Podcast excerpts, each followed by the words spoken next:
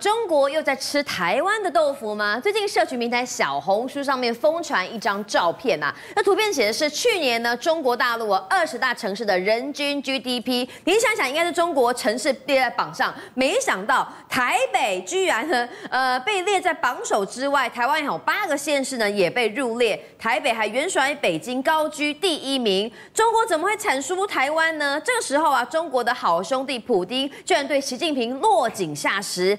俄罗斯疯狂抛售人民币，双哥。这样的行为会不会继续的拖卡中国的经济呢？对，没错。我们那最近呢，在网络上小红书里面流传一张这个图片，这个图片就是这一张。嗯，它是二零二二年呢全国呢两二十强的这个城市人均 GDP。那你看第一名是台北，那在第二名是香港、鄂尔多斯这样下去，就没想到在这个排行榜里面引起两岸民众呢不一样的看法。嗯、为什么？我们台湾里面来说，一共有台北啦，包括说新竹啦，包括桃园啦、台中啦、新北、嘉义、基隆，还有高雄，几乎整个台湾都在里面了吧？八个城市里面被列在这里面，那台湾民众有些人看到说，哎，你这个美化太夸张了，为了要美化，然后把我们这些城市都列上去，就有点很夸张。我们台湾是觉得被吃豆腐。对，好，那我们必须讲，事实上中国的经济真的目前为止真的陷入一个比较困顿的局面。我们给大家看一些画面，譬如说以这个东莞。东莞在过去一段时间呢，它本来就是很有名的这个代工的这个地方。那尤其是它有非常多的这个家具厂商。嗯嗯。就没想到这个家具一条街，大家可以看过去，那边呢很多，目前为止工厂要么就是对都是空，要么招租。约莫有二十个店面呢，目前是空的一片。那事实上这是不能够想象。过去一段时间，大家都认为说这个地方怎么有可能会是这样的一个情形呢？好，那除了这个之外，有一个这个约莫是三十年的老牌的港资的这个整染的这个大厂，就没想到他就说了，哎，我们在二零二三年的六月三十号，我们要宣布结业啦，就是说不能够不能够再营运下去了。那为什么？因为事实上三十年的工厂做到目前为止，因为工资不断的上扬，然后订单不断的跑，下游供应都跑了，他现在也没办法做下去。所以就只能够黯然的宣布一个倒闭的这个情形。那还有非常多，你看，譬如说。还有所谓的建筑设计公司，他说什么？我们从六月开始呢，这个停产停工三个月的时间。那说真的，那哪是停产停工，就是关掉的一个状况嘛。好，那除了当地有非常多公司陆陆续续关闭之外，现在连一个比较大型的企业都有一点点在节省成本的这个状况。这是种上汽大众，哎，上汽大众好歹也是中国数一数二的大厂，就是大家台湾人熟悉的福斯集团。对，没错。哎，这个居然没想到他们说什么？他们就说，哎，我们现在呢取消所谓的手机打卡，我们变成要用传统打卡的这个状况。为什么要控制你来的时间呢？而且早班的时段呢，以前可以这个让你偷工减料，你可以用很多方法，现在不行了。然后早班的时段呢，从凌晨四点开始，那一直到午后结束。那为什么凌晨四点开始？干单，因为你卡扎来没没吹冷气，那时候比较凉，所以可以省电费。然后后来传出成七月也会开始开始降薪，所以它其实。目前为止来说啊，中国很多从小公司到大公司都面临这样的局面。对啊，三十年的厂房、资厂都可以倒闭。对，东莞呢？是没错，广东哎，广东是中国经济最重要的火车头，都出现这样的局面。所以你看，因为公司工厂搬走，那甚至很多开始在降成本，所以现在变成什么？很多人就是因为失业了，然后就睡在街头的一个状况。你看这是什么？这在深圳，大家可以想到，哎，深圳是中国数一数二的大城市，没想到在深圳的街头上面，很多人就在这边吊了一个这个吊床。然后就在那边睡，因为为什么？因为这没有地方可以去啊，他只能够流落在街头这样一个状况啊。那甚至还有说公厕，哎，公厕算是 VIP 的位置啊？为什么？因为人家外面外面很热，在里面还比较凉爽。你看大家都会挤在这里面，没想到公厕也是挤满人，这是所谓的 VIP 的这个座位。好，那你看，因为很多人流落街头，要么在这个街头上面睡，要么在公厕里面睡。那可想而知，如果你要找到工作的话，难度就非常高，因为很多人甚至都没有工作。嗯，那这是什么人呢？这是。我们知道中国也有所谓的最低工资，但没想到呢，他们在排队啊，这个工这个老板就来了，老板就说：“哎，我们现在呢要找这个相关的工作人员呐，我们的一个小时呢就只有十块人民币，一个小时只有十块人民币，台币四十二块，四十二块，这个有到基本工资吗？而且上班十二小时啊，哎，而而且规定要上班十二小时，所以呢，大家觉得说怎么能够接受？所以你知道，但是问题是，你要么你不接受就没有工作会做，那怎么办？我们事实上目前为止来说，我们比的是所谓的青年人的失业率。对，那青年人的失业率来说的话，事实上，以目前整体的失业率来说，日中国大概是百分之五五点多，但是官方的数据有人觉得不准。但是我们看一个叫做十六到二十四岁的这个失业率，毕业对，就是年轻人，就毕业之后没多久，他们失业率居然来到二十点八，这个非常惊人，而且。根据这个统计数字来说话，今年月末一千多万的这个大学生要毕业，对大概目前为止找到工作了，可能不到百分之四十，所以你就很严重。我们都说什么？过去一段时间，为什么后来的这个二零一九呃二零一零年的时候，时候希腊会爆发所谓的这个所谓危机，就是因为他们青年人的失业率非常高，那青年人没有工作之后，他过了一段时间他会愤恨，就觉得这个社会对不起我，所以就去暴乱，对，就会暴乱会暴动，所以会引发整个政治的这个不稳定性的一个局面。那怎么办呢？他们就知道说，哎，这样没有问题了。我们现在官方有一个出台一个政策，就是说，你只要雇佣今年还有前两年大学毕业的。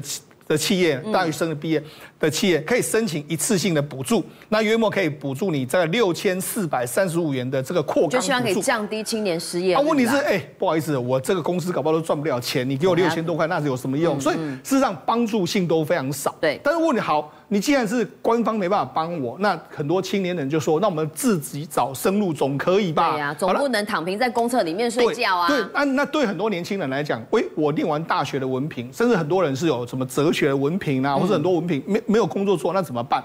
所以现在你在大这个中国的路上会看到很多这个，这个以前可能就是算命摊呐、啊，对，但是不是？他其实不是算命，它是大学生毕业或者研究生毕业，他们叫做知识摆摊。那知识摆摊什么意思呢？他就说呢，我们可以咨询，譬如说，哎，今天明君呢，你想要跟我聊聊你的人生，哎，我是哲学系毕业的，我可以跟你聊人生。我说你要跟我聊什么？你未来的规划或者什么想，或者你单的问题，对，单纯的想找找人聊聊天，或者说你要讲怎么，没有问题。对，他就是叫做知识摊位。嗯，那知识摊位来说的话，一个小。时的收费约莫是六十六块人民币，这个现在币是两百六十块，比这个打工一小时十块钱多太多了。可是问题是你这个虽然说你开你开在那个地方了，但是真的找你聊了也寥寥可数啊。所以这但是这个对他们来讲的话，这至少还是他们学有专攻的这个东西。好，那除了这个之外，我们中国最近有非常多的这个工作嘛，比如说我们之前曾经讲过有什么喉管呐，然后什么海管呐，湖管对，一大堆管对，然后结果现在有城管。就城管他们在干什么呢？哎，人家城管没事干，他居然是怎样？他去人家的店里面把人家的红丝，我们知道很多很多厂商在玻璃门上面都会贴，比如说烤鸭店或什么。这不行啊，就是招牌啊。对啊，就他们就他们就给他刮掉，给他刮掉。结果城管就跟那个民众在那边口角，啊，城管就说啊，没办法，啊，这个长官来的时候看到这个有字，他觉得说这个好像有碍观瞻，他就要求。长官不喜欢就要拔掉。对，那他们就这样啊。可是问题是，他这个这个店家就说，哎，我好歹也是花了几十块人民币、几百万人民币做好了字，人家不知道在卖什么的，对啊，刮掉。那为什么？因为事实上中国就很爱做所谓的面子工程、表面工程。那这个所谓的城城管的上司看着不开心的时候，那没办法，他们只能做这样的动作。所以就说中国都很爱做。做一些所谓的面子工程，对，那面子工程来说的话，就会导致什么？导致他自己呢，为了打肿脸充胖子，被人家占便宜，他自己不知道。对呀、啊，里子都没了。对，我们给大家讲，因为最近不是一段时间的人民币不断的贬值嘛，嗯、那人民币贬值的时候，他们中国现在就内地中国的内部出现很多外汇黄牛，就是说，事实上他们有一人一一年呢可以换五万美金的这个限制，但是通常我说真的，你真的能够去银行换到？不可能，银行都给你找很多借口啊，没办法，我们没有现金什么，所以他们只能够找这些所谓的这个黄牛。对那黄牛来说，他们就说，哎、欸，我们比银行要更好啊，你比如说你要卖美元。的话低四个百分点，嗯、那要收美元的话高一到二的百分点，嗯、所以很多人宁愿去找这些所谓的外汇黄牛，要美金的就换一堆美金过来的一个情形。嗯、那为什么？因为今年的这个人民币是不断的贬值，你看美金比较值钱，对，美人民币贬了八点一，这是在他们中国在岸，对，那离岸的话贬了八点二个 percent，那也就是说。对很多中国的民众来说，哎，我原我有孩子在海外，我原本要汇一个月汇个两千三千美金，哎，没想到人民币是贬值，我要汇的人民币越来越多啊，嗯、所以。他们就宁愿说赶快把它换起来一个状况。对，好，那我们不是讲，哎，你看到一个状况，哎，这个离岸的人民币是贬八点二，那在岸才贬八点一，为什么离岸人民币会贬这么多呢？因为说实在的，大家就是你，因为你爱打肿脸充胖子，大家就占你的便宜。嗯，那占你怎么便宜？对，好，怎么占？我们讲中国不是要挑战美元吗？是挑战美元，他就说这样，哎，我跟这个印度，哎，我们这个是个双边的这个贸易，我们就用这个双边的货币结算。嗯、我们跟这个俄罗斯，我们用双边的货币，我们用人民币跟你的这个卢布。对对对，那我们跟阿根廷，我们就用披索。那跟很多国家，而尤其是第三世界国家都用这样的方式。对，那他们就很乐意，哎，看得流口水，我我跟你签，我怎么跟你签呢？你看。人民币在外汇的储备中，照理说你应该增加，就没想到从去年第一季开始，每一季都开始减少，从二点八三、二点七七、二点六三、二点六、二点五八，为什么会减少？谁在卖？我跟他讲，他真的完全被占便宜。我跟你讲，普丁。普丁现在好，我满手的这个卢布，那卢布问题是我直接可以换美金吗？不行啊。不行啊，大家不会跟你换。但是哎，现在有一个可以套利的机会，什么意思？什么机会？我有人民币，嗯，我把我的这个卢布换成人民币。